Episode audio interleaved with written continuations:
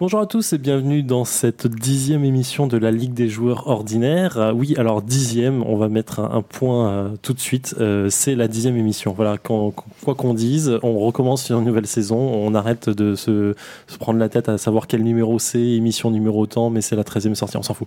C'est la dixième émission, on est en septembre. Bienvenue sur la Ligue des joueurs ordinaires, bienvenue sur Radio Kawa. de quoi on parle dans la Ligue des joueurs ordinaires On parle bah, de jeux, on s'intéresse au monde ludique, aux jeux de plateau, aux jeux de rôle, aux GN, aux jeux de jeux de dés, jeux de cartes, euh, jeux de figurines, tout ce qui touche à ce beau monde. Euh, et, là, c'est la rentrée. On est en septembre. En tout cas, c'est la rentrée pour qu'on enregistre cette émission. Fini le soleil, retour à la grisaille, retour autour des tables pour faire un petit peu de jeux de plateau. Fini la plage, fini de bronzer. Et euh, voilà une petite émission pour septembre, tout en douceur, puisque pour on va essentiellement parler de jeux de plateau pendant cette émission, mais pour ce faire, évidemment, je ne suis pas tout seul. Aujourd'hui, autour de la table, nous retrouvons donc Ketrus. Bonjour. Salut Zef. Euh, on va retrouver aussi Christophe. Bonjour. Salut à tous. Et on retrouve enfin, depuis très longtemps, elle nous avait abandonné, elle est revenue. On retrouve Floette qui est autour de cette table. Bonjour Floette. Bonjour. Comment ça va les gars et les filles On va dire, on va dire les gars, ça va, pas de sexisme. Ça va? Ouais, ouais, ouais, très bien. Qu'est-ce que vous avez fait de beau pendant cet été, euh, Christophe? Euh, ben moi, il faisait beau, il faisait chaud, donc j'ai fait du molki. Uniquement du molki? Euh, Non, j'ai pas fait que du molki, mais effectivement, euh, le jeu auquel j'ai plus joué cet été, c'était quand même Molki, ce jeu, fameux jeu de quilles finlandaise, qui est vachement agréable, super. et puis là, comme il faisait beau, voilà, on va peut-être pas pouvoir en profiter trop trop longtemps maintenant, donc j'ai essayé d'en faire un maximum pendant cet été. Nice. Floette, qu'est-ce que tu as fait de beau pendant cet été? Alors, comme il faisait très beau, euh, j'ai délaissé un peu le plateau, euh, euh, même si on peut jouer en extérieur. Hein. Mais j'ai fait plutôt du GN cet été, avec pas mal de GN finalement, notamment le Viva Las Vegan, qui était organisé par l'association Alliance Prod, qui est une association qui se situe dans l'est de la France et qui propose des GN avec, comme ils le disent, une alchimie d'ambiance, de background, d'intrigue, tout ça mélangé à un humour très décalé et une singulière fascination pour les knacks. Donc ça en dit déjà assez long. En tout cas, voilà, c'était un GN de type un peu space opéra dans un monde qu'ils ont complètement créé et qui est vraiment euh, très riche. Euh, donc c'était plutôt chouette. Ouais, j'ai eu des échos un peu bizarres de, de ce GN. je sais pas, je sais pas ce que je dois en penser ou, y croire tout simplement. On, ne va pas spoiler, donc euh, voilà. il faut, il faut le vivre pour. t'as fait, as fait d'autres trucs? Je sais que t'as enchaîné au niveau, au niveau GN un petit peu comme cet été. Un petit peu. j'ai fait aussi récemment donc le GN Terrazone Commencement, qui, est, qui était le, le, GN organisé donc par l'association Terrazone GN qui était pour le coup beaucoup plus euh, médiéval, euh, fantastique, mais, euh, mais très sympathique aussi. et hier encore, j'étais avec, bah avec toi en l'occurrence, entre autres, sur le GN Sex, Muffin et Trahison organisé par le grand Jean-Luc Mann, qui est donc un petit vaudeville léger, roman british à l'eau de rose, de 4 heures, pendant lesquelles on ne s'ennuie vraiment pas, sous forme de week-end entre amis. ouais, il, était vraiment cool. Pour le coup, c'est un, des meilleurs, un des meilleurs gènes que j'ai fait sur ce type de format très court et très ouvert. Enfin, Ça fonctionne très très bien et c'est un très, bon très bien rythmé en tout cas. Mais merci beaucoup, Ketrus. Qu'est-ce que tu as fait de beau pendant cet été? Bah pareil, pas mal de gènes en fait. Euh, moins euh, peut-être euh, moins spécialisé que ceux que vous avez pu faire, plus du Maslarp. la deuxième édition de Conan, qui était une grosse réussite pour ma part, quoi. 900 joueurs, 900 joueurs cette année, alors qu'ils étaient, ils étaient 400, 450 l'année dernière. ils, ont, ils ont, doublé. Ils auront eu moins de joueurs que prévu, mais ils ont doublé. Ouais, 150 PNJ. Bon, bah, on est dans du Mastarp. Hein. C'est spécial, quoi. Faut aimer. C'est de, de l'Heroic Fantasy, mais moi, j'ai vraiment beaucoup apprécié. sur un joli site, Ecologia, euh, vraiment sympa. à côté de Laval. Hein, ouais. Certains avaient la chance d'avoir euh, des vrais yurts, des vrais wingwam. Euh, et c'était vraiment génial. Je, ouais, c'était vraiment cool de dormir dans des yurts. Les autres moins. dans, des dans un champ, dans des tentes, monter à 3h du matin sous la flotte. Mais bon, ça, c'est un autre, autre problème. Sous la flotte, non il pleuvait pas Si, si, nous on a eu la pluie. Oh, c'est pas drôle, quoi. C'est pas un vrai GN. Euh, voilà, après j'en ai fait un euh, vraiment spécifique. Je t'avais déjà parlé. C'est pas vraiment un GN, c'est une espèce de. je sais pas comment dire, de oh. baston médiéval. Euh, ah, antique, tu, joues un rôle? Pas vraiment, un petit peu, mais ah, pas beaucoup. Il n'y a, a, pas de bac, il n'y a pas de rôle, il n'y a que, du, que de la baston. Ouais, ouais un jour, il faudrait que je vous en parle, parce que c'est un, un, truc vraiment très particulier. C'est né un peu comme la guerre des boutons, en fait. Oh, deux familles en Italie, tu vois, deux frères d'un côté, quatre frères de l'autre euh, qui ont commencé à sauter sur la gueule quand ils étaient préados euh, avec des bâtons, qui ont fait venir des potes, des potes italiens, des potes français, Et euh, ça a continué, ça a continué, euh, tu vois. euh, Et ça dure depuis combien de temps? ça dure depuis, là c'était la 23e édition officielle, donc avec association et tout ça, mais eux ils font ça depuis, pff, oh putain, là là, c'est ils ont génial. 10 ans de plus que moi déjà, tu vois, ceux qui ont commencé ça, et voilà, ça dure, et puis c'est deux jours de bataille acharnée dans la nature, dans un cadre magnifique, des attaques de fortin, des trucs, voilà, que euh, quelque chose qui ferait euh, pâlir d'angoisse tout organisateur de GN en France. En fait, je suis en train d'imaginer. En fait, vous vous tapez pas avec des épées en latex, vous vous tapez avec des épées en bois là. c'est spécial. Non, c'est du bois renforcé en fait. Euh, Oh, non, pas renforcé, mais avec, avec, de la, avec de la mousse. Du bois renforcé avec des barbelés autour. Non, avec de la mousse et des boucliers en bois, des trucs comme ça, des trucs, euh, mais quand même molletonné hein, pour pas se faire mal. Mais ouais, mais c'est- c'est c'est marrant. C'est un, c'est un autre type de jeu. c'est un autre type de jeu. On était à environ 200. Ah, mais c'est c'est ça les bleus que je vois sur tes bras en fait. c'est ça. Et voilà. Et puis un autre. euh, alors là, par contre, c'était cool parce que c'était ma première expérience en tant que PJA, donc personnage joueur animation. Euh, D'ambiance. Personnage joueur d'ambiance. D'ambiance, pardon, excuse-moi. Euh, Nordland, ce qui se passait euh, du côté d'Evreux, sur 3-4 jours, dans un site magnifique aussi, un énorme parc de châteaux, avec deux châteaux d'époques différentes, plutôt, euh, tu vois, Moyen-Âge, et l'autre plutôt euh, fin, euh, fin Renaissance. Et euh, j'avoue que c'était génial. En fait, euh, faire, euh, faire PJA, c'est top. Faire jouer les autres, tu vois, voir le jeu de l'autre côté du miroir, c'est un truc vraiment qui m'a énormément plu. Est-ce que c'est loin en termes d'expérience de... En fait, j'y pense pendant que tu, m'en parles, mais tu, fais MJ sur, du jeu de rôle. Donc tu fais aussi finalement ton PJA d'une certaine façon, mais est-ce que c'est vraiment différent en termes de, de sensation de faire jouer les autres? Est-ce que tu as plus de plaisir à faire PJA sur du GN parce que tu as un, un autre- une autre forme de jeu euh, à amener aux autres ou est-ce que euh, c'est c'est et t'as moins, moins de pression à faire euh, MJ euh, alors t'as pas moins de pression. Euh, c'est c'est différent. En fait, je pense que ça dépend des gens. Tu vois, Mhm. moi, depuis pas mal, depuis quelques temps, là, à force de faire des murders ou des, euh, des mini GN où je suis PNJ, voire co-organisateur, c'est quelque chose qui m'attire parce que moi, j'adore voir les gens euh, jouer. Tu vois, c'est un, un vrai plaisir que j'ai. Euh, et euh, quand dans des gros GN comme ça, c'était, euh, on, peut, on peut dire, c'est un petit c'est 450 joueurs, un petit peu moins, euh, 90 P- PJA. D'accord Donc quelque chose quand même d'assez important. C'est différent parce que tu- déjà tu vis les intrigues d'une autre façon. Euh, tu vois jouer les autres, euh, les autres joueurs, tu, tu vois ce qu'ils vont faire, tu, tu le sais parce que tu l'as déjà fait toi-même, donc t'imagines euh, le plaisir qu'ils peuvent avoir à, à découvrir une quête, tu vois, à discuter avec toi, à, à, je sais pas, à faire évoluer leur personnage. Ça, c'est c'est, c'est hy- hyper valorisant en fait, de voir que tu as réussi à faire jouer quelqu'un et, Et qui sait- il a kiffé ce moment grâce à toi Ouais. euh, et puis, puis il y a, y a- il y a un côté, euh, quand tu suis une quête ou euh, avec ton personnage, quand tu joues en, en tant que joueur, euh, bah, tu as ton point de vue à toi, et puis tu te balades euh, dans les camps, et puis euh, tu, vis ta, tu vis ta vie, tu rencontres d'autres joueurs, tu fais ton truc, mais tu as, une vision assez tunnel, la tienne en fait, mais ce, Mm. qui est, ce qui est bien. Et quand tu joues en tant que PJA, tu as une autre vision, c'est-à-dire que tu vois les échos des autres joueurs, de ce que tu as lancé comme, euh, comme aventure, comme histoire. euh, Ouais, Et mais ça- tu sais pas finalement s'ils arrivent au bout de, de, Ouais. de- de cette quête. Ça c'est un peu frustrant à la fois. mais- Non, c'est un peu des deux, quoi. C'est un peu frustrant. Le, le fait de pouvoir jouer plein de, plein de personnages différents aussi, ça, c'est euh, c'est assez excellent. Ah oui, parce que vous, tu faisais pas qu'un seul personnage. Non, non, on, on a fait, on a fait plusieurs trucs. On était des vikings, et puis euh, moi, j'étais un peu le, la main de justice, euh, le justicard. mais, mais, mais pour d'autres trucs, j'ai joué le pecno, euh, le pecno débile qui, euh, qui, amène, euh, qui amène la récolte des impôts euh, aux différents camps. Ça, c'était super drôle à jouer. Euh, j'ai fait le monstre, j'ai fait... euh, on a créé une instance de chasse à mon, de monstres dans, dans la forêt. C'était c'était cool, quoi. D'accord, putain, une Donc grosse. c'est vraiment génial. Hyper crevant par contre, parce Ouais. que tu n'arrêtes pas. Tu n'arrêtes pas, tu n'arrêtes pas.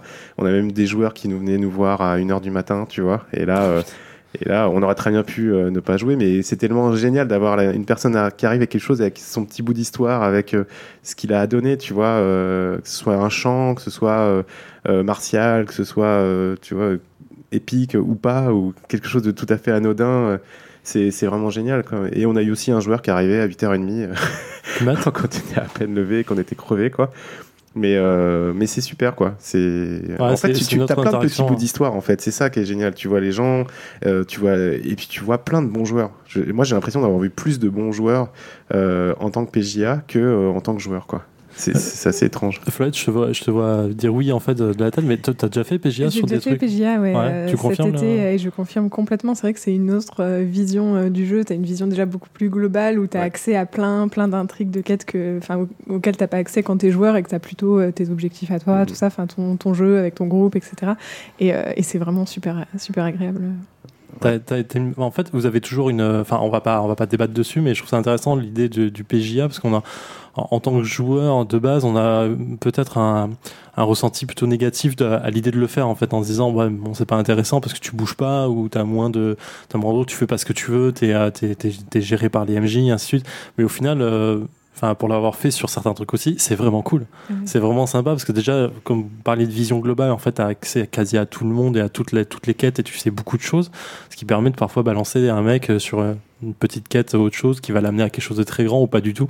Et c'est vraiment. euh, Enfin, il y a une interaction qui est vraiment plus intéressante, effectivement. Mais on fera, on fera une grosse émission d'ici la fin de l'année, je vous promets, sur euh, du GN, uniquement du GN, en parlant que de ça, en invitant des gens et en parlant de ça. Et je suis sûr que Christophe sera là pour, euh, pour kiffer ça. Ça te dirait pas de faire PJA sur du. euh, je sais pas, sur un GN, même Star Wars ou un truc comme ça, t'imagines? Peut-être, oui. Enfin, moi, le, le problème, c'est, mais euh, ça, c'est un truc perso, c'est le fait de devoir conserver un même personnage et avoir une logique, conserver une même logique pendant. euh, Mais justement, la Pendant très c'est pas le cas? Ouais, alors ça peut-être, oui, mais tu c'est comme dans un cadre où tu, tu, tu peux pas faire non plus n'importe quoi. Ah bah dans ce cas-là, faut faire PJ. Ouais, mais même, même, même, même, même, Là, tu peux faire n'importe Ouais, mais tu peux, Tu peux non, je t'assure, tu peux Ouais, faire mais n'importe tu, quoi. tu, tu- tu dois quand même respecter les scénarios. euh, quand même. Ah non, non, PJ, non. Justement, c'est ça qui est bien. Oui, mais tu vas pas faire un gros troll. Ouais, mais ça marche.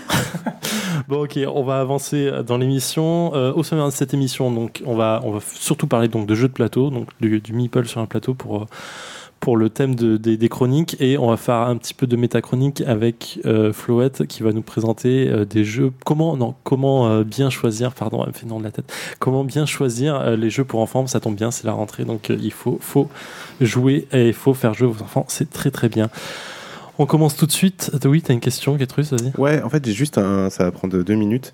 Je sais pas si vous l'avez vu passer. Il y a une, il y a une infographie là qui, qui est sortie il y a pas très longtemps sur le jeu de société en France. non j'ai pas vu Vous l'avez pas Ouais. Alors, je voudrais juste en parler parce que j'étais assez surpris des chiffres et. et Oui, voilà, sur, ça sur le, concerne. no- sur le nombre de jeux sortis, les ventes, Il y a plein de etc., choses. Je la Ah bah dire. Il y a- vas-y, il y a, ouais, pas super beaucoup. Il y a pas beaucoup de vignettes. Euh, par exemple, sur le nombre de boîtes de jeux vendues en France entre 2010 et 2015. 2010 c'est 12 millions. 2015 c'est 20 millions. oh putain Nombre de jeux différents sortis en France. Là, ça va faire mal aussi. Euh, c'est 500 en 2010 et plus de 1000 en 2015. alors différent c'est quoi? Ils considèrent quoi comme différent je vais? Les titres. Bah, les titres, justement les titres une Ouais, ouais. extension euh, compte comme un jeu différent? Oui, aussi? Bien D'accord. sûr. Euh, plus de 1100 événements par an consacrés aux jeux de société en France. Voilà. cette année? Ouais. En 2000 ah, enfin ça Enfin, non, en 2015 attends, euh, euh, oui, oui, sur les chiffres. Donc, à mon avis, c'est 2010, puis après 2015. d'accord Ils ont, ils ont les chiffres. Et alors là, alors ça, ça m'a vraiment surpris. Euh, sur un sondage où on pouvait répondre euh, plusieurs choix, donner plusieurs choix, on joue de préférence à 40% aux jeux de société, 20 pour 25% les jeux de plein air, 25% les jeux communautaires sur Internet et 23% aux jeux vidéo. ah je comme quoi Je m'attendais pas à ce qu'il y ait euh, 40% les jeux de société. C'est aussi parce que tu peux répondre à deux, Oui, oui, bien euh, sûr, à, ouais. deux- à deux réponses. Quoi. Mais euh, d'accord, en fait, mais c'est marrant parce que c'est vrai, on se rend compte, il y a quelque chose à faire là-dessus, on se rend compte que le jeu de plateau euh, commence à prendre une part de plus en plus énorme sur le marché français, euh, même en termes d'amusement pur et dur au final, ça, le confirme.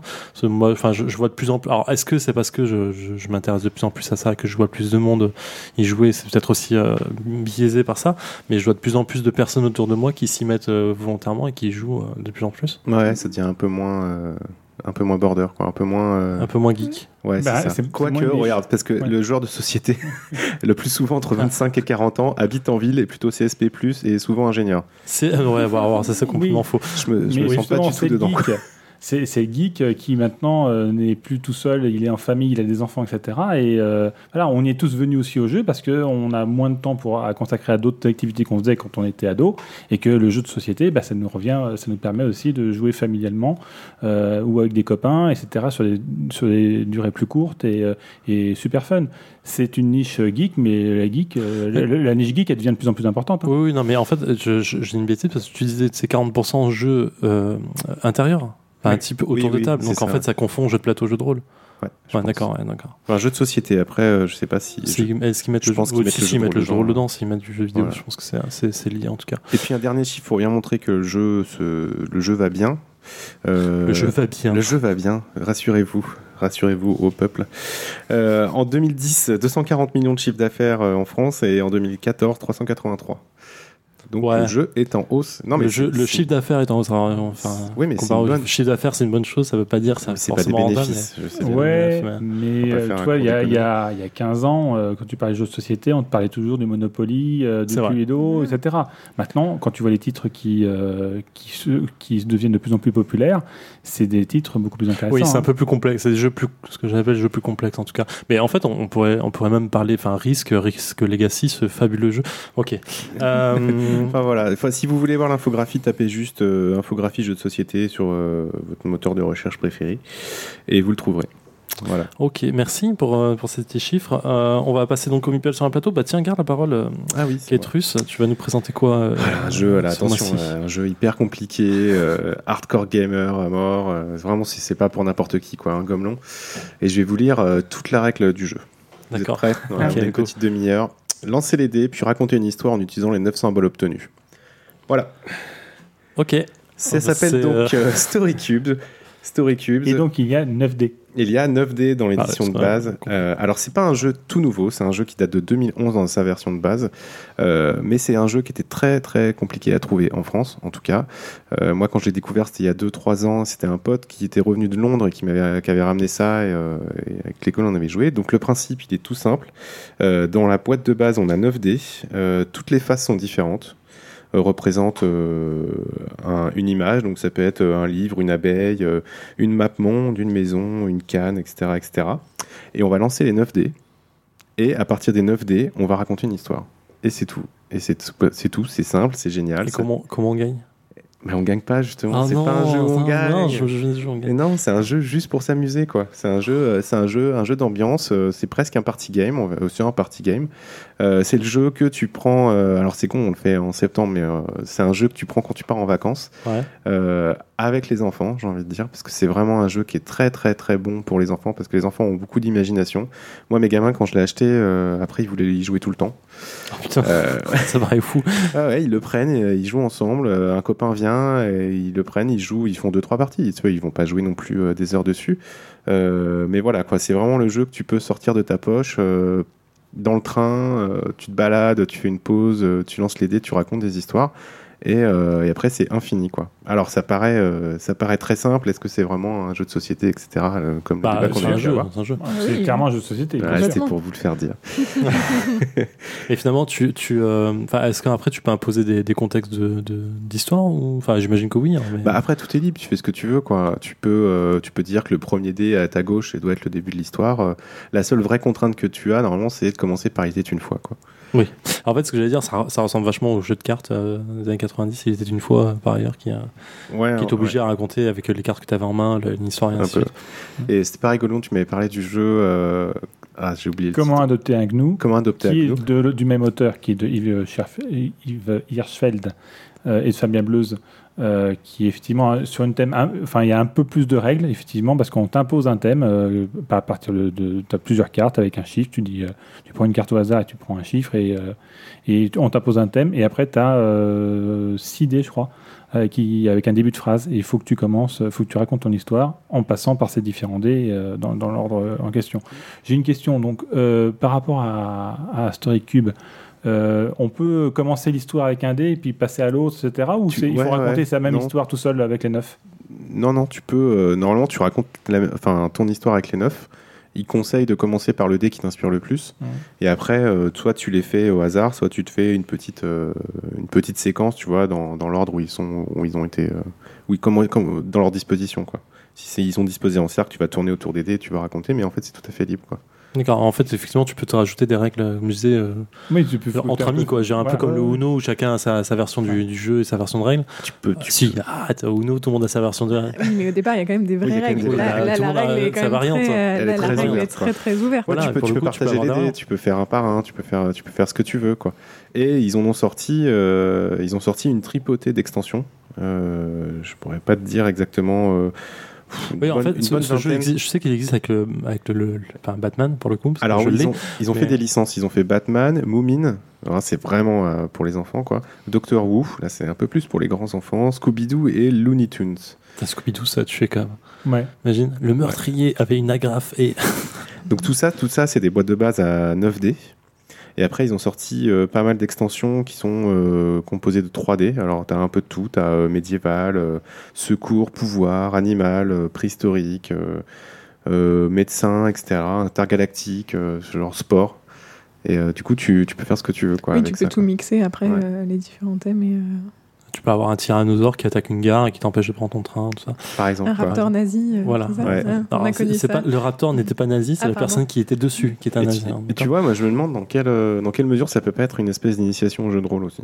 Tu vois, aux gens, bah ouais, qui, sont, aux gens qui sont un peu, qui sont un peu euh, En fait, tu pourrais même monter un jeu sur ça, enfin un, un jeu de rôle où ton personnage serait qu'un que des dés, que des phases de dés, imagine et tu le lances et le mec doit raconter une, une histoire. Bah, ouais, en fait, il doit il a son- ses compétences que ouais. d'en parler dés en fait. ça. Ou les alors, phases de euh, ou alors justement, son, son action, euh, il doit la raconter avec les dés euh, qui, sont, qui sont jetés. C'est pas mal. Ouais. On a un truc là. Attends. On a un truc, ouais. Donc voilà, donc et il y a- il existe une version sexe ou pas? Non. Bah si.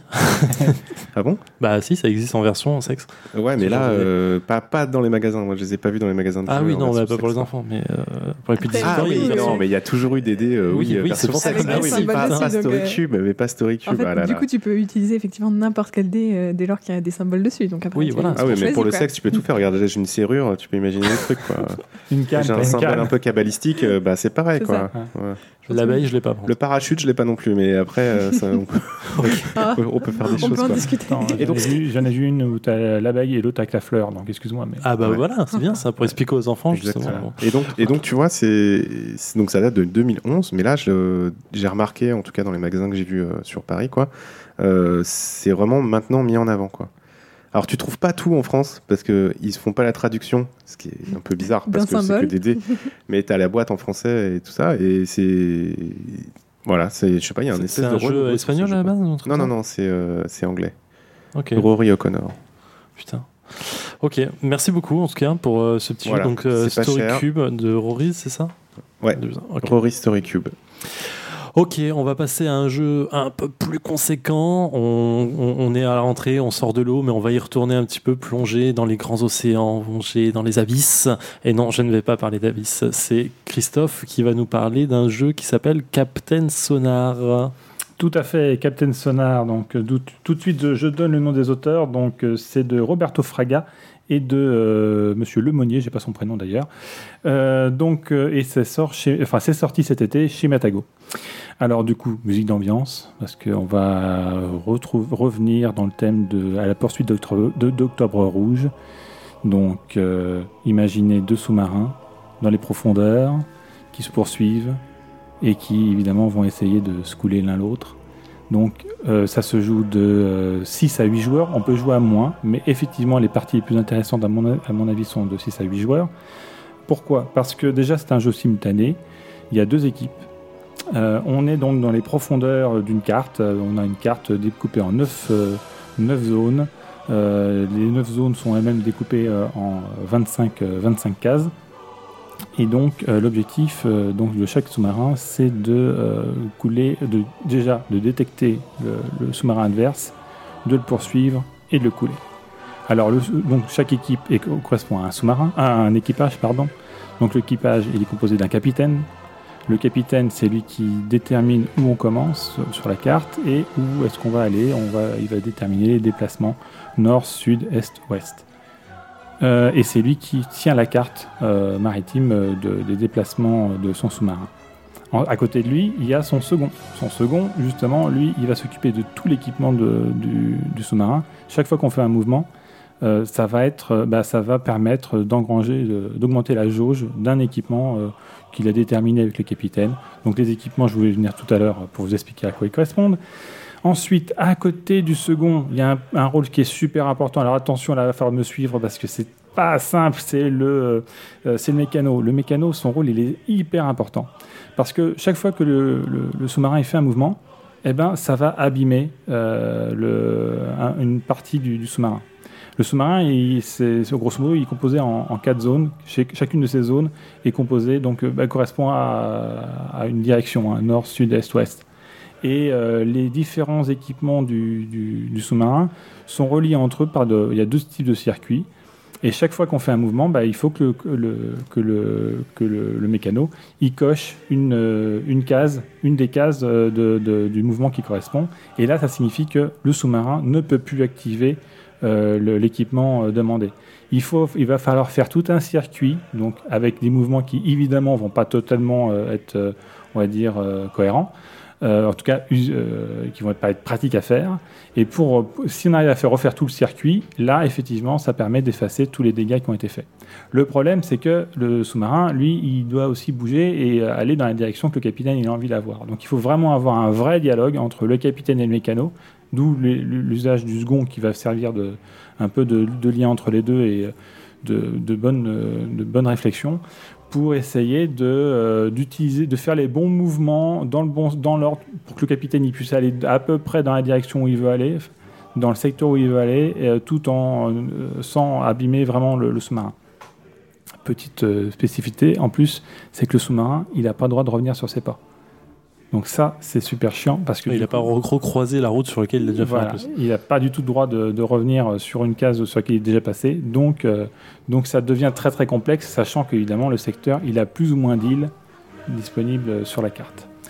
Et ensuite, le, quatrième, alors donc quand le, capitaine euh, il fait un mouvement, il va dire euh, mouvement au nord, et là euh, les deux autres, le second et le, mécano, ils doivent cocher une case et dire ok, ok capitaine. Ça, ça signifie que l'ordre a été enregistré et effectivement le capitaine il peut enregistrer le mouvement.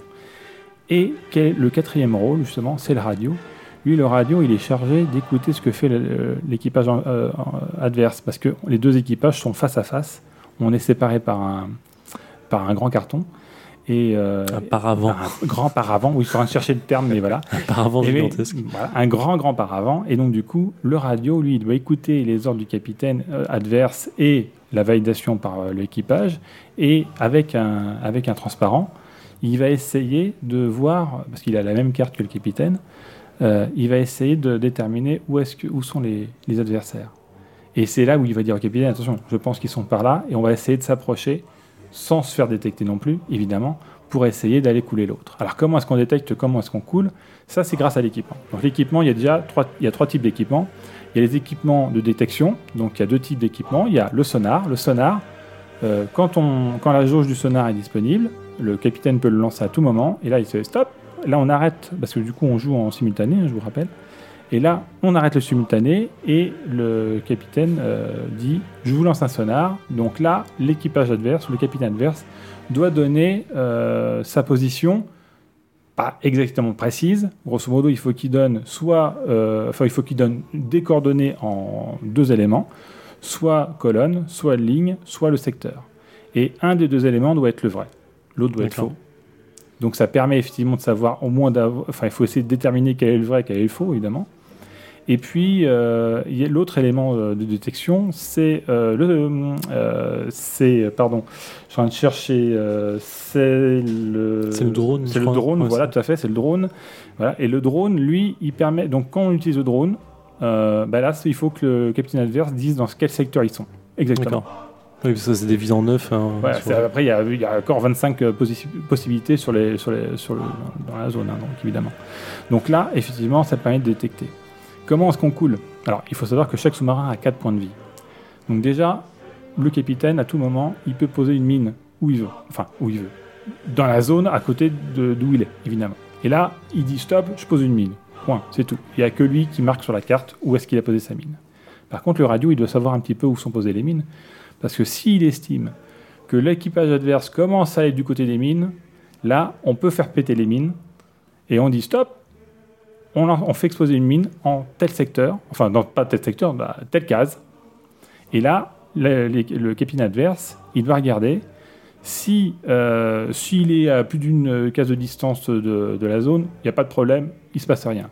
S'il est à côté, à une case de, de là où ça a pété, il perd, le, le sous-marin perd un point de vie. Si ça tombe pile poil, le sous-marin perd deux points de vie. Ensuite, il y a aussi les torpilles. Alors là, les torpilles, c'est pas mal, mais aussi c'est dangereux parce que justement la torpille vous la lancez à 4 cases. Vous la, lancez, euh, vous pouvez les faire euh, derrière vous, euh, sur les côtés, il n'y a pas de problème. Euh, faut pas aller en diagonale, hein, on va à droite et à gauche. Et là, vous le lancez à 4 cases et vous dites, enfin à tout, 4 cases maximum, hein, vous pouvez même le faire péter à 3 si vous pensez que l'adversaire est juste à côté de vous. Et là, vous faites péter, vous dites pareil, on fait péter une torpille à telle case. Et là, même chose, hein, euh, si euh, on est loin, il ne se passe rien. Si on est à côté d'une case, euh, on se perd un point. Si on est pile touché, on perd deux points de vie. Et en même temps, ça signifie que pour le, sous-marin adverse, il sait que son, ennemi, il est à, 4 cases de l'endroit où ça vient de péter. Sachant qu'en plus, si ça a pété à un endroit où, où il avait une mine, ça fait péter la mine. Ah oui, d'accord. Voilà. on va Faire un combo sur les. Tout à fait.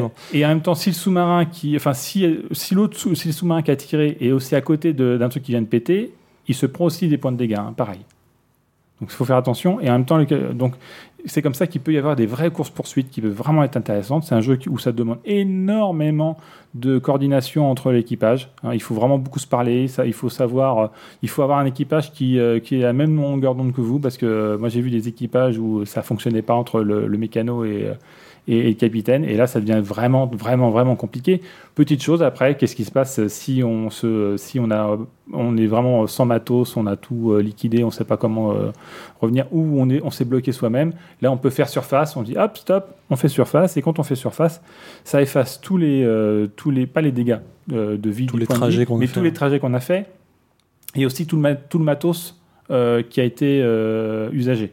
Donc Donc- le, le- le moteur est reset, Voilà. euh, tout est reset et on tout, permet de- tout revient, etc. Par contre, on annonce dans quel secteur on est. Et là, il y a un petit truc qui est truc, c'est qu'il y a un petit truc euh, où il faut en- entourer euh, chaque membre de l'équipage qui, dans le, du sous-marin qui a, qui a fait surface, doit entourer une carte, etc. Il faut pas dépasser, il faut aller super vite, mais en même temps, il faut faire attention à comment tu dessines, parce que sinon, l'équipage adverse peut te le refuser. Et donc, ça va te bloquer ton sous-marin pendant, allez, euh, 30 secondes, on va dire. Ouais, mais c'est Hein c'est intense. Ces 30 secondes, c'est intense, surtout que l'équipage adverse, comme ils savent dans quel secteur exactement tu es, et grosso modo, si le radio est pas mauvais, il sait à peu près où tu es, eux, ils vont venir vers toi, ils peuvent agir, ils peuvent se déplacer, ils peuvent te tirer dessus. Et pendant là, 30 secondes, on peut en faire 30 beaucoup des mouvements. Voilà. Ouais, c'est ça, il n'y a, pas de séquence de tour de jeu, c'est Non. en, Tu en peux- c'est temps réel. Quoi. c'est en, vraiment simultané, et là, ça devient compliqué. Donc c'est pour ça que. C'est en fait, jeu pendant, que tu es en train de dessiner ton truc pour faire refaire, euh, repartir ton sous-marin, tu as l'équipe en face qui fait Nord, oui, capitaine, oui, capitaine, Nord, oui, capitaine, oui, capitaine. Et en fait, ça va très très vite et tu as le stress du attends, attends, je vais vite. Et puis tu as le radio qui, lui, non seulement doit dessiner, mais doit aussi écouter quand même ce que font les équipages adverses, parce que il faut qu'ils, sinon ils vont être paumés. J'ai oublié aussi de dire, dans le matos, il y a aussi euh, une action qui permet de faire silencieux. Ça signifie que le capitaine va faire quatre mouvements en ligne droite, et Ouais. uniquement en ligne droite.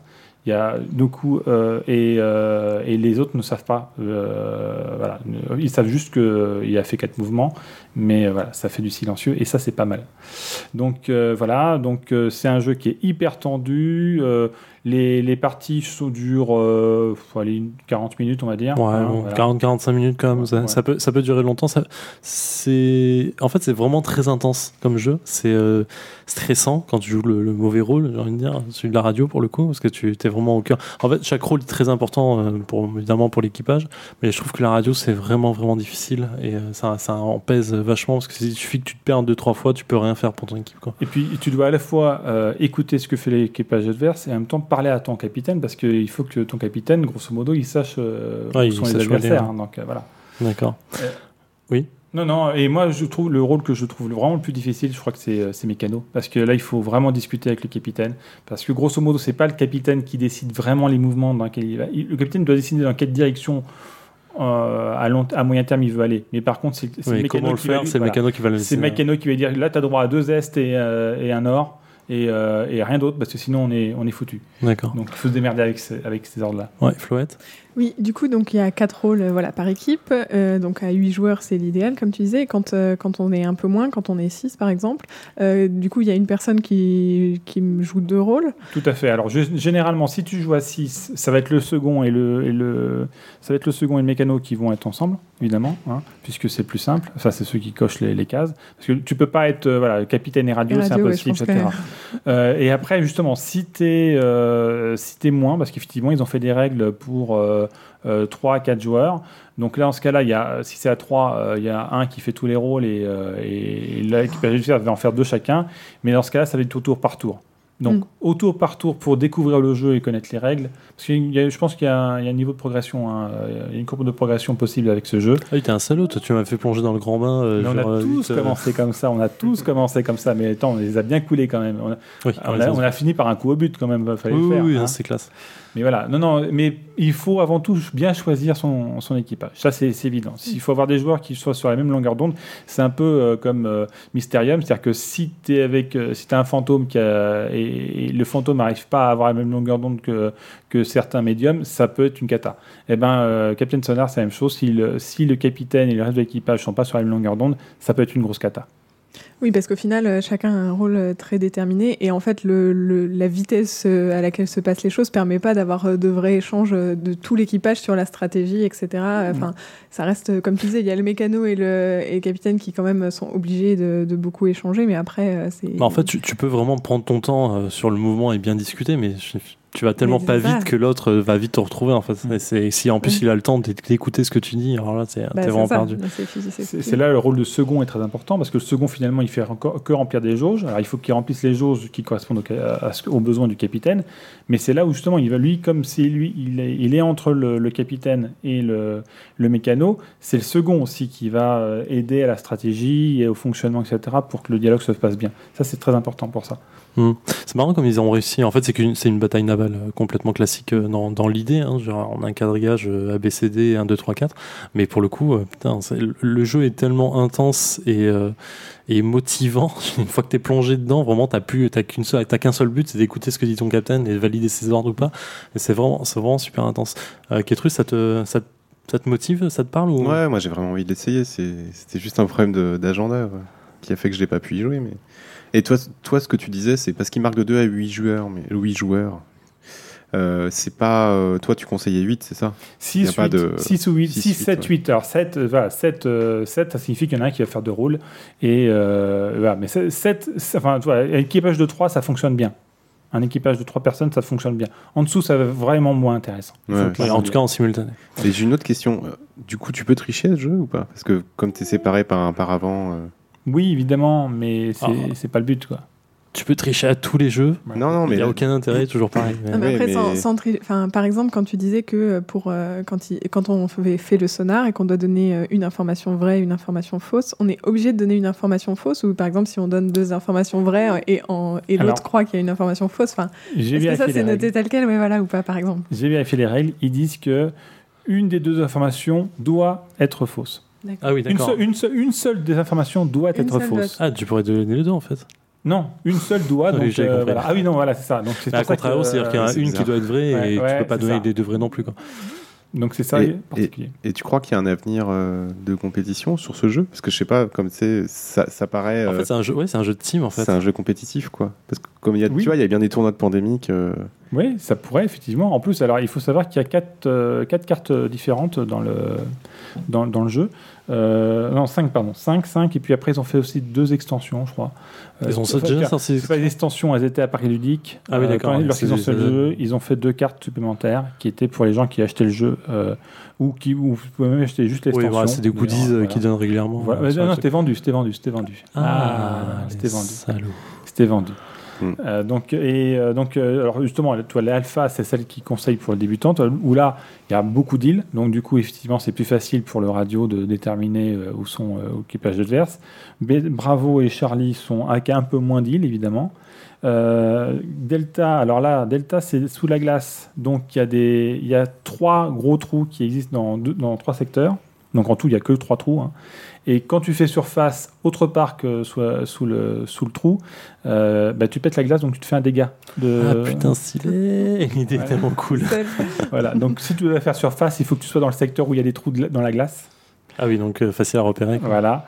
Et euh, il y a aussi Echo, où là, euh, il y a des mines. Euh, alors là, ils ont rajouté un autre matériel, une autre jauge de matériel. Euh, et là, euh, il y a des mines qui sont, on va dire, neutres. Que tu peux faire péter quand tu as, la jau- euh, quand t'as la jauge euh, pleine, tu peux faire péter la mine que tu veux. Donc tu vois, les- on a tous les mêmes mines, euh, voilà, neutres, et euh, tu peux décider de les faire péter euh, dès que tu as la jauge pleine. Et donc si tu penses que l'adversaire, évidemment, et là il y, en a- il y en a un paquet. hein. Il y en a, il y en a, euh, il y en a, non, non, je crois qu'il y en a que 9. Enfin non, 9 ou 10, ou un peu plus 12. Oui, Voilà. d'accord. Enfin voilà, il y, y en a au moins une par secteur, et donc euh, voilà, ça commence à devenir un petit peu plus chaud. Mhm. Et quand tu prends des dégâts, tu es obligé de révéler ta position à l'adversaire ou pas? Non, tu dis j'ai pris un dégât. Un ou deux Un ou deux. Voilà, Un tu ou dis- deux. tu Oui, dis, donc- je oui, quelque part, ça. ça, ça, si c'est plein pot, évidemment, là, il ça. ça, ça- en fait, ça se passe comment? Tu dis j'ai pris un dégât, et puis après, juste après, tu dis ah, bougez, bougez, euh, faut avancer, faut se barrer. Ah euh. ouais, c'est ça. Et Et c'est marrant parce que prendre un dégât, finalement, ça donne euh, une position de 8 cases hein, Ouais. possible. Oui. ça, ça, ça rend le truc quand même assez difficile à, à repérer tout de suite. Quoi. Tu vois, C'est mais. Euh, bah, ça dépend. Si, si tu te prends un dégât à côté d'une île, Ouais, déjà, tu as tout un compris, truc qui peut être foutu, etc. Mais voilà, voilà. Mais bon, grosso modo, si euh, l'adversaire euh, t'a tiré dessus ou t'a fait péter une mine, c'est qu'ils avaient déjà une bonne idée où- d'où tu étais. Ouais, par logique. donc là, déjà, ça, te confie, ça, les- ça leur confirme, clairement. Hmm. Oui, et donc effectivement, c'est là où tu peux avoir des courses-poursuites. On a eu des, des parties qui étaient mémorables, mais vraiment terribles. C'est-à-dire qu'on était parfois, on, on pense qu'on était qu'à une case, voire l'un euh, sur la même case.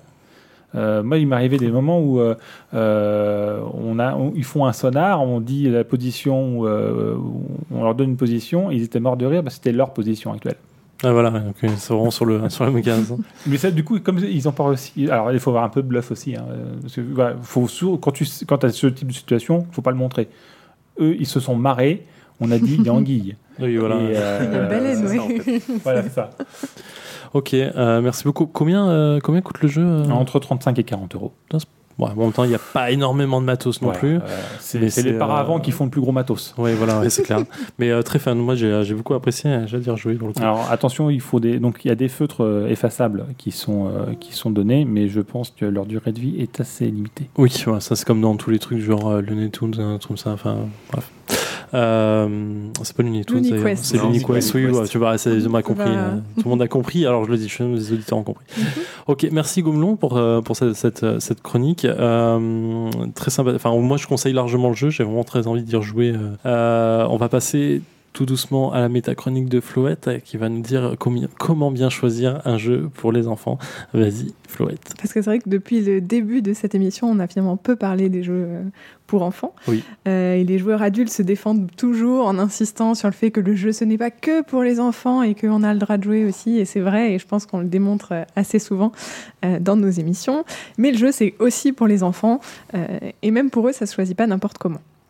Alors aujourd'hui, on va parler de comment on peut choisir un jeu pour enfants, euh, parce que l'enjeu est quand même double pour eux, parce qu'à la fois, euh, un jeu, c'est intéressant pour l'aspect ludique et le plaisir euh, qu'il procure, mais il a aussi un rôle dans le développement de l'enfant, que ce soit sur le plan intellectuel, comportemental, social. Donc, on se concentrera plutôt aujourd'hui sur les enfants de, on va dire, euh, 3 à 10 ans, plutôt en. Voilà, les petits enfants, en âge préscolaire et scolaire. Donc, pour votre information et votre culture, quand même, le jeu est considéré comme un droit fondamental reconnu par la Convention internationale sur les droits de l'enfant, ratifiée par l'ONU en Ça- 1989. Sérieux? Sérieusement, donc euh, c'est quand même super important le Donc, jeu. C'est-à-dire que ton enfant qui vient de dire je veux jouer et que tu lui dis non, techniquement, t'es hors, la loi. C'est ça, tout à fait. Oh là là là Tout là. à fait. Attention aux droits de l'enfant. Tu peux couper ça au montage quand même, Ouais, je vais avoir des problèmes moi, après. Donc cependant, on vit dans un monde voilà en changement constant qui valorise plutôt en ce moment la rapidité, la performance, la compétition. On attend d'un enfant qu'il ait un développement rapide, des apprentissages de plus en plus précoces. On les met en compétition dès leur naissance.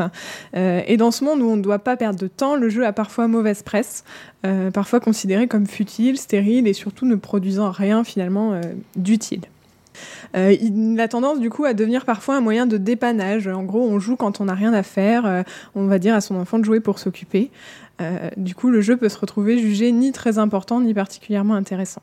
Et la télévision, c'est quand même vachement plus simple pour anesthésier un enfant. Alors stop, c'est justement à chacun de nous de le rendre intéressant et ça commence par un choix adapté de jeu. Si vous avez l'habitude de nous écouter, vous savez ce que c'est qu'un jeu. Mais un enfant, c'est quoi? Alors ce n'est pas qu'une petite chose qui dirige le quotidien des gens qui l'entourent, qui fait des caprices, qui empêche ses parents de dormir.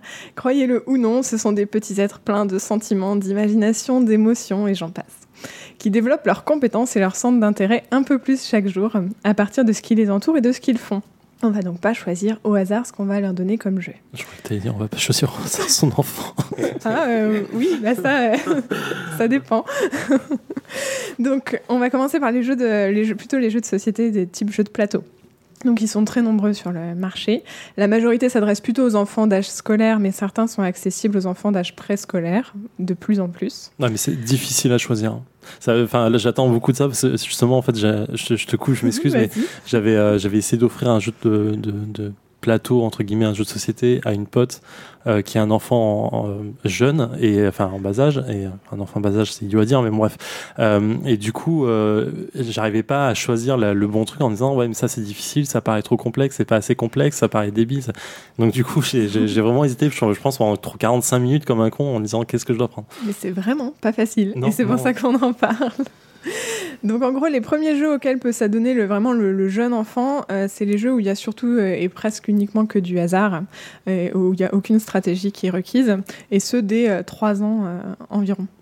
Dans ce type de jeu, en fait, les joueurs sont à égalité, ils ont autant de chances de gagner.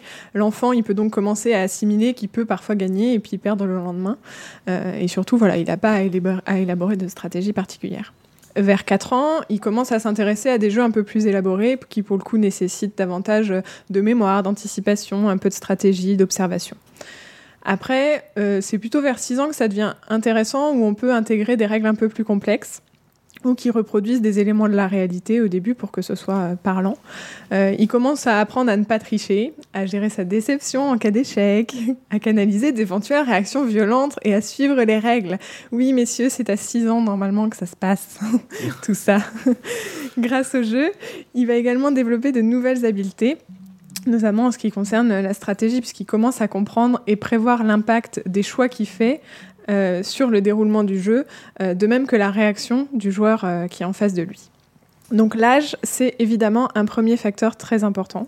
Généralement sur les jeux, ils affichent une tranche d'âge qui peut déjà nous guider un petit peu, mais il faut vraiment pas prendre ça pour argent comptant parce que elles restent quand même plus ou moins adaptées ces tranches d'âge.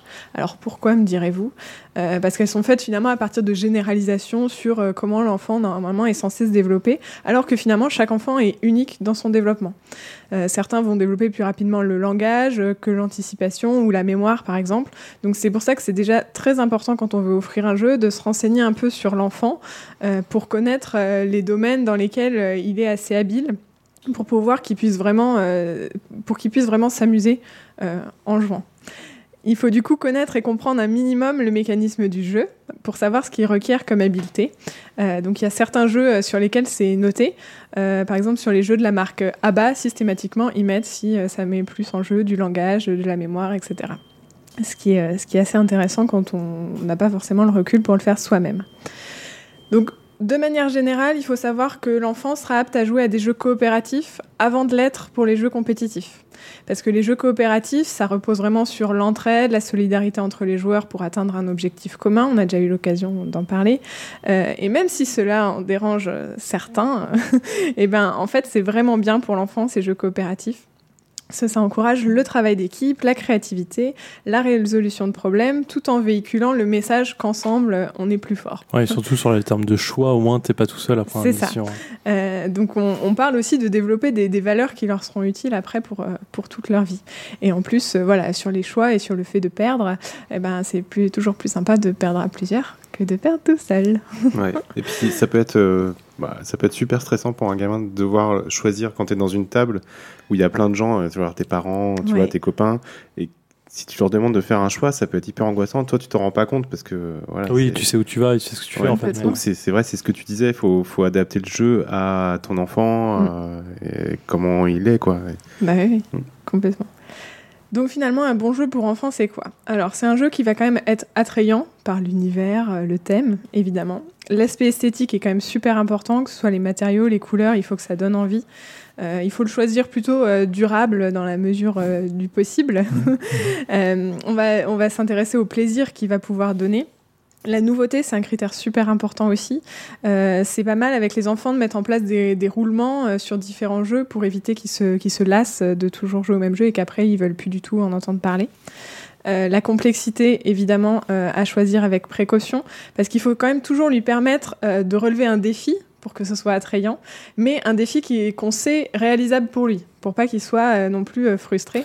Dans, réalisable euh, dans le sens, euh, c'est moi je te coupe, comment- tu peux poser une question après, mais dans le sens euh, réalisable, dans le sens il doit atteindre forcément le but et donc forcément gagner, ou il doit, euh, ou ça doit être possible même s'il perd? Alors le but du jeu, c'est pas toujours de gagner. Le Oui, but non mais justement c'est la question que je pose, parce que pour, fait, pour un enfant, il impré- Ouais. avoir l'impression de perdre, c'est- la destruction de son monde à ce moment-là, alors qu'en fait il Oui, faut c'est important d'apprendre. apprendre à, à perdre, perdre. en fait, c'est ça. Ça, c'est super important. Non, quand, quand je dis qu'il faut euh, éviter, enfin voilà, que ça que ce soit réalisable, c'est qu'en fait, il puisse, il puisse jouer au jeu, pas forcément le gagner, Ouais. mais qu'il puisse euh, faire Avoir l'impression différentes de actions, y arriver, l'impression. Pas qu'il soit perdu, pas que- voilà, pas qu'il soit perdu. perdu. Et c'est vrai qu'on a toujours tendance à sous-estimer les, les capacités des enfants. clairement. aussi. Il faut toujours faire attention. Il faut pas prendre des trucs euh, trop euh, trop bas, trop bas en disant bah non, on va prendre vraiment un truc simpliste. Parce que le truc simpliste, il va pas, il va Non. pas s'amuser.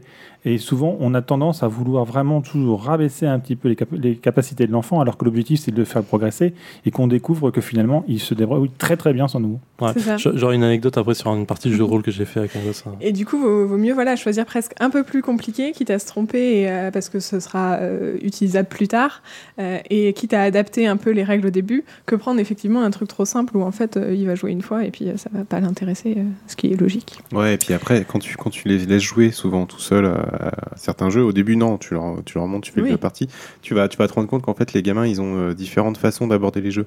Et souvent, ils vont le transformer, c'est-à-dire qu'ils vont pas le jouer euh, comme il faut, enfin, entre guillemets, tu vois, Mm.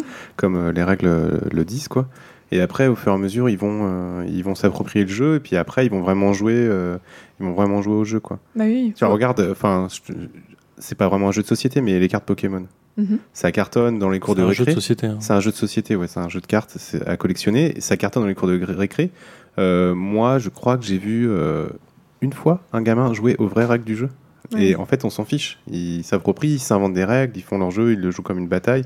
Et euh, moi, une fois, j'ai essayé de leur faire jouer avec les règles. euh, voilà, bon, ça, c'est- c'était un gros flop. Quoi. Mais, mais, euh, mine de rien, les règles, pour Pokémon, elles sont pas si simples que ça, quoi. Genre, ça reste quand même assez c'est complexe. un, hein. c'est un jeu complexe. Ouais. Oui, mais c'est vrai que voilà, dans tous les cas, il faut, faut, faut avoir la possibilité sur le jeu à la fois d'augmenter la, la complexité et de, et de varier la façon dont on peut y jouer sans, voilà, en faisant un peu le deuil de, euh, du respect des règles telles qu'elles sont écrites dans la boîte. euh, et ça, c'est vachement important. Donc, en gros, il y a quatre questions à se poser quand on va vouloir choisir un jeu. La première, c'est où en est finalement l'enfant dans son développement, euh, qu'est-ce qu'il aime, qu'est-ce qu'il a comme aptitude, pour, euh, et à la fois chercher à faire naître euh, de nouveaux centres d'intérêt. Donc ça, quand c'est pas son propre enfant, c'est un peu compliqué. Euh, mais du coup, faut poser des questions. Enfin, faut pas avoir peur de poser des questions aux parents euh, sur savoir. Oui, mais euh, parfois même les parents savent pas en fait. Ils sont perdus eux-mêmes. Ils sont pas forcément joueurs eux-mêmes, donc ils sont oui, un mais petit peu sans être perdus. en joueurs, ils vont, ils vont pouvoir te dire euh, si, euh, voilà, euh, si le langage euh, c'est un petit peu compliqué ou enfin voilà la compréhension des mots. Enfin, euh, ils, ils vont pouvoir plus sur des choses euh, du quotidien euh, qu'ils vivent, sans forcément que ce soit le jeu, euh, te dire si voilà ils ont l'impression euh, retient, il a une bonne mémoire euh, parce qu'il retient plein de trucs. C'est plus sur des pistes comme ça qu'il faut euh, qu'il faut partir. Ensuite, il faut se demander que justement stimule le jeu. Euh, il faut à la fois estimer le potentiel ludique et ce que ça peut apporter à l'enfant de, jouer à ce jeu-là. Et comme on disait, voilà, toujours chercher un, un défi, mais adéquat pour pas qu'il soit perdu. Ce qui est important de se demander, c'est ce qu'ajoute ce jeu à ce que l'enfant a déjà. Euh, L'idée, c'est d'essayer d'a- d'a- d'amener une expérience nouvelle, une nouvelle source de défi pour éviter les duplications, les mécanismes trop proches. Euh, donc voilà, s'ils ont déjà des jeux, c'est bien de savoir un petit peu euh, pour, se décoller de, de ce qu'ils ont déjà. Et enfin, euh, quelques considérations pratiques. Il va falloir euh, estimer euh, la résistance du jeu, le bruit que ça fait, la façon dont on le transporte Le bruit. le Ah, nombre oui. de pièces pour éviter que finalement un de ces éléments-là soit d'emblée source d'une sous-utilisation parce que ben c'est pas pratique, on va le casser trop vite, on peut pas on peut pas l'emmener pour jouer en vacances, voilà tout ça c'est des choses auxquelles il faut euh, il faut penser.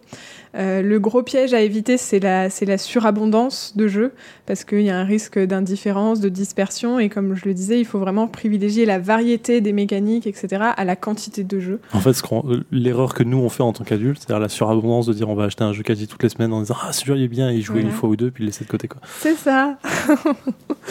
Donc, et euh, petites astuces aussi pour réduire le coût, il faut pas hésiter à se rendre en ludothèque parce qu'elles sont de plus en plus nombreuses et de plus en plus fournies, euh, parce qu'elles permettent vraiment de tester, d'avoir une variété de choix et ensuite euh, ça permet de, faire un achat plus éclairé euh, par la suite.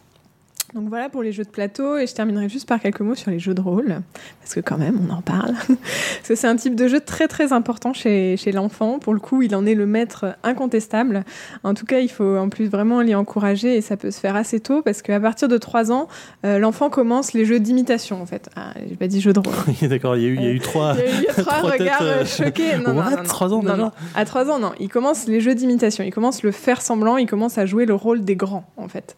Euh, il délaisse son rôle d'enfant euh, pour devenir un personnage euh, le temps d'un jeu. Donc c'est un petit peu quand même la base, euh, la base ensuite du jeu de rôle, bizarrement. Donc le jeu de, de faire semblant, il s'enrichit après avec l'âge parce que l'enfant, il va développer son imagination pour créer des histoires, inventer des scénarios plus farfelus, etc. Donc ça permet aussi des échanges sociaux quand il partage ça avec d'autres enfants. Euh, et dès l'âge scolaire, on commence euh, à observer des mises en scène de personnages dans des sc- scénarios de plus en plus élaborés. Euh, et beaucoup de parents, souvent des, des rôlistes, ont trouvé ou créé eux-mêmes des mini-jeux de rôle pour enfants. Donc en termes d'âge, généralement, après ça dépend de chaque enfant, mais entre 8 et 10 ans, je sais pas ce que t'en penses, Ketrus, si t'as déjà fait, enfin, niveau âge par rapport à tes enfants, si à quel âge tu leur as fait faire éventuellement du jeu de rôle Euh, ouais, de ce que j'ai pu observer, c'est c'est plus ouais 10 ans, ouais. Ouais, je pense. 6 ans. Mais, euh, Et après, euh, c'est vraiment le collège en fait où ça va, où là, ça va commencer à euh, exploser et ils où ils commencent vraiment eux-mêmes à se faire, euh, à se faire des jeux de rôle et à masteriser ce genre de choses quoi. Oui, alors après, oui, vraiment sur les trucs euh, construits. Après, voilà, sur euh, par exemple du 8 ans, là, il y avait une dame sur internet, elle a fait un petit jeu de rôle euh, pour son enfant où voilà, le matériel est du coup très adapté. Il y a des, des, des plans, des, elle utilise des marionnettes, enfin des petits objets vraiment adaptés plus à l'âge. Donc on peut trouver vraiment beaucoup d'idées sur, sur internet. Et dans tous les cas, une fois de plus, il faut quand même bien, bien, choisir, bien connaître euh, l'enfant, choisir un univers évidemment euh, qui l'inspire, avec toujours euh, le critère ultime de lui proposer un peu un défi qu'on sait qu'il va pouvoir relever. Et l'avantage dans le jeu de rôle, c'est qu'on a quand même plus de liberté pour adapter la difficulté que dans un jeu de plateau où on est censé respecter Ouais, les règles déjà établies, etc. Donc le jeu de rôle pour les enfants, c'est bien. Euh, ça permet vraiment de s'exprimer, de communiquer des sentiments, des émotions, ce qui est très très important euh, dans le développement de l'enfant. Et en plus, le fait, euh, par exemple, d'utiliser des symboles pour représenter des objets qui sont absents, c'est pareil. Ça, c'est important. c'est une évolution importante dans le développement de l'enfant. Donc voilà pour aujourd'hui. Et surtout, euh, n'oubliez pas que oui, euh, Ketrus euh, a joué au chevalier, Zeph au docteur euh, et Satan au cowboy bien avant de connaître euh, Cthulhu. Et que voilà, le, le jeu de rôle, euh, c'est, c'est, ça commence très très tôt. Bah oui, parce qu'en fait, ils- enfin, les, les gamins jouent au jeu de rôle tout le temps en fait. Bah, c'est ça. Oui, bah, le gendarme et le voleur. euh, Non, mais même quand tu fais, quand tu joues au Lego ou Oui. ce genre de truc, tu vois, euh, t'es dans le jeu de rôle en permanence. C'est ça. Et tu le vois parce que des fois, ça crée des, euh, ça crée des, des engueulades, ça crée des conflits, euh, tu vois, entre eux ou euh, qui toi te paraissent euh, un peu bizarre. Parce que Un ça peu correspond futile, pas à leur scénario de. où ça fait du bruit aussi. Faut pas oublier ça. Et, euh, et en fait, c'est déjà du jeu de rôle parce que, mais c'est très puissant chez, chez les enfants. C'est-à-dire qu'ils vont vraiment s'immerger parfois un peu trop, mais pour, enfin trop, c'est très bien. Mais du coup, ils, ils vont pas avoir le recul, tu vois. Ouais, Et- de, de se dire, ok, c'est qu'un jeu, c'est pas grave. et non c'est et ce que hein. tu peux voir euh, dans le GN aussi, parce qu'il y, a des- il y a des parents euh, qui emmènent leurs enfants, Mm. et tu as des groupes d'enfants, genre à Candoria, tu sais, t'as Ouais. les petits voleurs, et, Ils sont trop forts. et, et c'était Mar- Un jour, je les embaucher. c'était Marianne qui m'en parlait euh, avec euh, son personnage euh, d'Utse, là, et à un moment donné, elle avait utilisé les enfants pour, euh, pour euh, faire des missions, tu vois, retrouver les, les peluches, je sais pas si tu te rappelles, c'était il y a- Ah c'était il y a oui. deux ans. Oui. Et, euh, et elle me raconte qu'à un moment donné, elle, euh, tu vois, elle, elle leur raconte un peu le- la chose. euh, oui, et puis il va se passer ça, et puis machin. Et puis d'un seul coup, elle a vu dans les yeux d'une enfant, tu vois, elle avait peur, quoi. Ah. Et euh, puis il y a un qui lui a Ouais, posé une question. Et en fait, tu vois, faut tout de suite, vous, tu redescends un petit peu. Tu vois, tu faut lui expliquer. Et euh, faut faire. euh, c'est là, c'est là où il faut faire un peu attention avec les enfants. Oui. Euh, faut, euh. ils, ils- ils ont tellement une capacité à s'immerger dans un univers qui est beaucoup plus forte que la nôtre, Ouais. et, euh, que, qui est génial, et qu'il faut, je pense qu'il faut faire jouer les- aux enfants des jeux de rôle ou peut-être même les emmener en gêne si, si, si t'en as envie, si les enfants en ont envie, quoi. Mais il faut, voilà, faut se rappeler que c'est des enfants et qu'ils n'ont pas le recul quoi, qu'on a. Oui, quoi. et puis c'est des éponges complètement euh, oui. Ouais. Ouais, à ouais, sensation, à ouais. émotion, à- et effectivement à se Mais- pour le coup, tu parlais. euh, euh, moi, j'ai un, un- je, connais, enfin, je connais un père qui, qui faisait jouer ses- sa, sa gamine et euh, ses potes à elle. Euh, je sais pas, ils avaient entre 10 et 12 ans et il leur faisait du rêve de dragon euh, régulièrement en scénario et tout. Vraiment simpliste, quoi. Mais il leur faisait avancer comme ça. Et pour l'anecdote que j'avais sur, euh, je disais j'ai une anecdote, en fait j'en ai deux, mais une fois on, faisait avec un pote, ça, date un petit peu, on, on bêta testé un jeu qui s'appelle Aventure dans le monde intérieur, et on était, je sais pas, 5 ou 6 autour de la table, et il y, y avait un, gamin avec nous qui était là, qui devait avoir 8 ans, et mon pote dit bon, c'est pas grave, on va le faire jouer un petit peu, mais bon, on va pas tout s'en occuper, genre c'est un gosse quoi, tu vois. Et euh, on lui explique un petit peu le monde. On dit bon, on est un- c'est un monde ancien, c'est 1800 et tout. Ah oui, bah c'est Phileas Fogg ça. Enfin, tu fais, euh, ok, déjà, bon, tu connais, c'est bien, c'est pas mal. Et on commence à jouer, on est sur un bateau. Et en fait, il nous a ultra bluffé. Alors, pas en termes de RP pur et dur, parce qu'il se mettait pas dans le rôle du personnage, mais en termes d'imagination et de ce qu'il pouvait faire dans le jeu. Il avait des idées, on, on disait, ah, mais ouais, en fait, c'est pas con. Ah, mais ouais, on va faire ça. Et en fait, au final, on se, on se retrouvait pas l'idée par le gamin, mais tout, en fait, à chaque fois qu'on se retrouvait un petit peu bloqué dans une situation de jeu, en fait, il arrivait à déverrouiller le truc en ayant une idée, pas forcément farfelue, en fait, mais un truc qui, arrivait à nous faire réfléchir. On, arrivait à, passer, et en fait, on a passé un jeu de ouf grâce à lui, en fait. Donc, pour le coup, un gamin de 8 ans autour de la table, ça peut être Et amusant. parce qu'en plus, ils se mettent beaucoup moins de filtres que ce qu'on peut se mettre maintenant, en fait. Bien Nous, sûr. en étant adultes et en, en revenant à ce jeu de rôle qu'on a voilà, laissé pendant longtemps. Oui, voilà. euh, Et en- après, bon, après, il y avait plein de, de choses. Il fallait quand même le, le gérer à table parce qu'il allait un peu trop loin par moment. Mais dans l'idée, euh, il nous a apporté énormément de choses et visuellement, entre guillemets, par toutes les idées qu'il avait autour de la table, on arrivait à s'imaginer un monde encore un peu plus riche que d'habitude. C'était vraiment génial. Et la deuxième anecdote, c'est pour euh, un, un jeu que j'adore euh, beaucoup. C'est euh, et j'ai oublié le nom d'ailleurs, euh, le jeu où tu joues des gosses de, euh, de, de, de, de- de huit- entre 8 et 12 ans. Ah, Little Euh, Fears euh, Little Fears, merci. Euh, effectivement, et je- quand j'ai découvert ce jeu, c'était en, en Belgique dans un, dans un festival là-bas. Et euh, la nana qui faisait jouer le jeu euh, me disait euh, faire jouer des adultes, c'est facile parce qu'ils ont du mal à retrouver un peu leur cœur d'enfant de 8 ans. Et à un moment, j'ai animé une table avec deux enfants de, en- qui avaient, euh, je sais pas, 8, 8 ou 9 ans. Elle me dit j'en ai chié. Mais un truc de ouf parce qu'ils ont finalement beaucoup plus d'idées de ce que c'est d'être là à 8 ans ou 9 ans et ils me faisaient vraiment ressentir et j'arrivais pas à les gérer correctement euh, autour de la table. Donc, comme quoi, même sur ce genre de jeu, c'est super intéressant. Mm. Voilà. Merci beaucoup pour cette petite chronique. C'est marrant, on a Euh, fait, euh, il y a Iriamelo qui nous a fait une chronique sur le fait que les jeux pour enfants pouvaient être euh, jouables pour adultes il y a quoi Il y a deux ou trois mois, si je dis pas de conneries. Ouais. Ben, ouais. Comme quoi, on retombe dans ce, dans ce travers-là. Oui, Ketrus. Ouais, non, je voulais, je voulais rebondir en fait sur la chronique de Chloé. tout ce que tu as dit, c'est vraiment très intéressant et, juste, quoi. Et euh, moi, j'ai juste deux, trois conseils, enfin, pour, pour les enfants euh, qui ont quoi, euh, on va dire, entre 5 et, 5 et 8, 8 ans, 5, 8 ans, 5, 10 ans, quoi. Parce qu'après, ils se gèrent eux-mêmes, ils savent lire et même des fois, ils veulent plus jouer avec toi, quoi. Hein non, des fois, hein, c'est quand ils ont, ils ont leurs copains. En fait, pour choisir des jeux, euh, il, faut, il faut choisir déjà des, jeux en fonction de son enfant. Quand tu connais l'enfant, c'est ce qui est le plus important. Il faut pas se dire, euh, tiens, c'est 8 ans, etc. Moi, j'ai souvent pris au-dessus, comme tu disais, euh, un peu plus haut. Et euh, si ça accroche pas, ton enfant joue avec toi. Euh, Ils sont même très demandeurs de jouer avec toi parce que des fois ça leur fait un peu peur, tu vois, d'aborder un jeu un peu trop compliqué. Donc, euh, euh, ouais, je veux bien jouer, mais avec papa ou avec maman, tu vois. Et ça, ça marche bien. Il faut des jeux où il n'y a pas trop de texte au tout début parce que même s'ils commencent à savoir lire à 7 ans, tout ça, qui sont euh, certains ont vraiment une soif de lire, euh, c'est trop compliqué, pas trop de mise en place et pas un jeu trop long parce que Oui. euh, Oui. au bout d'une heure, un gamin ça peut vite se lasser. Ouais. Quand, c'est- quand c'est jeune, après, ouais.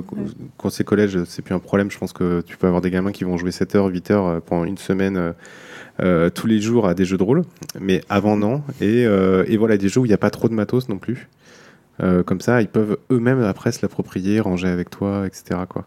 Et, et, et pas se fixer de limite, pas euh, regarder la boîte et se dire ah ouais c'est ça, oui, ça voilà, dure machin. faut, le sortir, faut, faut le sortir quoi. euh, Bon pour nous c'est un peu plus facile parce qu'on est dans le monde du jeu et que voilà on, Ouais, c'est clair. on est, on est ouvert là-dessus. C'est vrai que pour, Oui, d'autres euh, personnes ça devient plus compliqué euh, et ça peut être difficile de choisir un jeu mais Est-ce qu'il faut faire attention aux jeux à licence? C'est-à-dire avoir un jeu, ou est-ce que c'est plus intéressant justement d'avoir, enfin, je dis une connerie, par exemple, là il y a un, un film qui sort euh, sur, euh, je sais pas, l'âge de glace ou un truc, et donc un jeu qui va s'y apprêter. Est-ce que c'est intéressant de, si la mécanique n'est pas trop idiote, entre guillemets, et que c'est pas vraiment un jeu qui est fait pour vendre parce qu'il y a à cause du titre, mais est-ce que c'est intéressant de- d'essayer d'intéresser son gamin à cause, enfin, grâce à ça, ou est-ce que finalement c'est pas.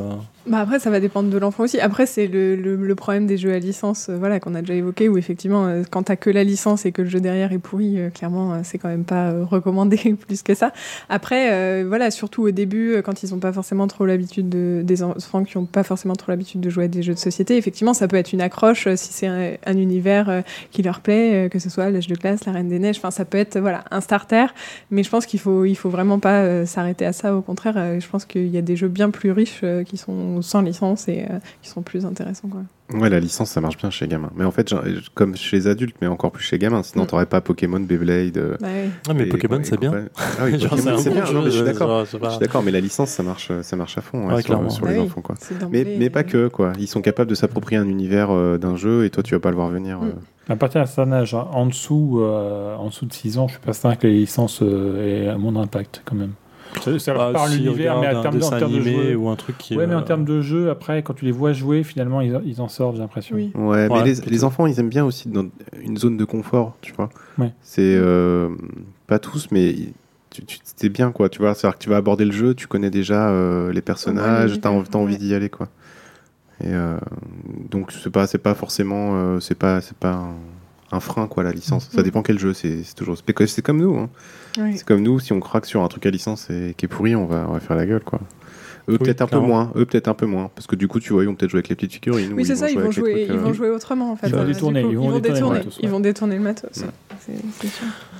Ok, euh, merci beaucoup, merci Flouette pour cette euh, super chronique encore une fois. Il faudra, tu, cette fois, tu mets pas six mois à revenir, hein D'accord. Tu Euh, promis pas Je suis très contente de vous retrouver. Merci, on Euh. attend, euh, enfin, merci, tu peux le dire. Euh, ok, c'est la fin de cette euh, superbe émission euh, de rentrée. Euh, elle était super parce que j'ai apprécié de la faire. Euh, je vous rappelle donc que la Ligue des Joueurs Ordinaires est une émission produite par Radio Kawa. Vous pouvez nous retrouver donc sur radiokawa.com dans la section vrac, mais aussi sur iTunes et sur tous les bons sites de téléchargement de podcasts. Euh, N'hésitez pas à regarder sur Radio Kawa les autres types de podcasts qui existent parce qu'il y en a plein. Euh, Enfin, moi en l'occurrence, je participe à d'autres trucs, mais bon, il y a, très bons trucs. J'ai découvert une émission il y a pas, enfin, découvert, ça fait un petit moment qui s'appelle, euh, enfin, qui sur le catch, catch nous si tu peux. Enfin, c'est un truc qui est très très bien. Je- J'en profite de, de le dire ici. Donc voilà, on se retrouve le mois prochain sur Radio Kawa toujours pour parler de jeux. Je ne sais pas de quoi on parlera à ce moment-là, mais j'ai une petite idée en tout cas. Euh, ce sera barbare, ce sera sanglant, ce sera avec des épées et du Mhm. médiéval. Je pense que ça va vous plaire. Euh, je n'hésitez pas à faire le retour aussi sur Twitter, sur euh, Ligue des joueurs, at Ligue des joueurs, sur la page Facebook Ligue des joueurs ordinaire. Et je vous dis à dans un mois. Ciao, ciao, ciao. Merci, au revoir. Bye bye. À bientôt. Salut à tout le monde.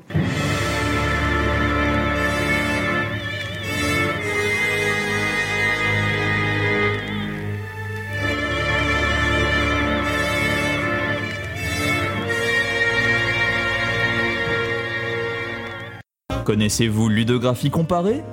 À chaque numéro, Mathieu Gou C'est moi. dissèque un élément d'un jeu vidéo Un signe vidéoludique.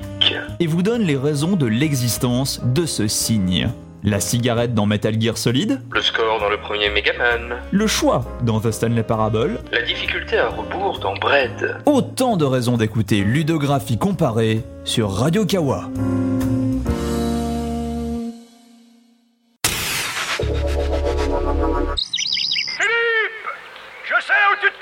Oh là là, qu'est-ce qu'il est bien fait ce film. Je me demande bien comment ils peuvent faire ça. Eh dis donc Giboite, si tu veux tout savoir, écoute, y a plus de péloche, y a tout sur Cinoche et le monde de l'audiovisuel, avec des super chroniques, des super discussions et des super invités Giboite. Oh là là, et Maël, où est-ce qu'on peut entendre ça? Une fois par mois sur Radio Kawa Giboite. Allez Marcel, au studio A plus de péloche, le podcast sur le monde de l'audiovisuel. Présenté par Maël et Giboite Une fois par mois. sur Radio Kawa.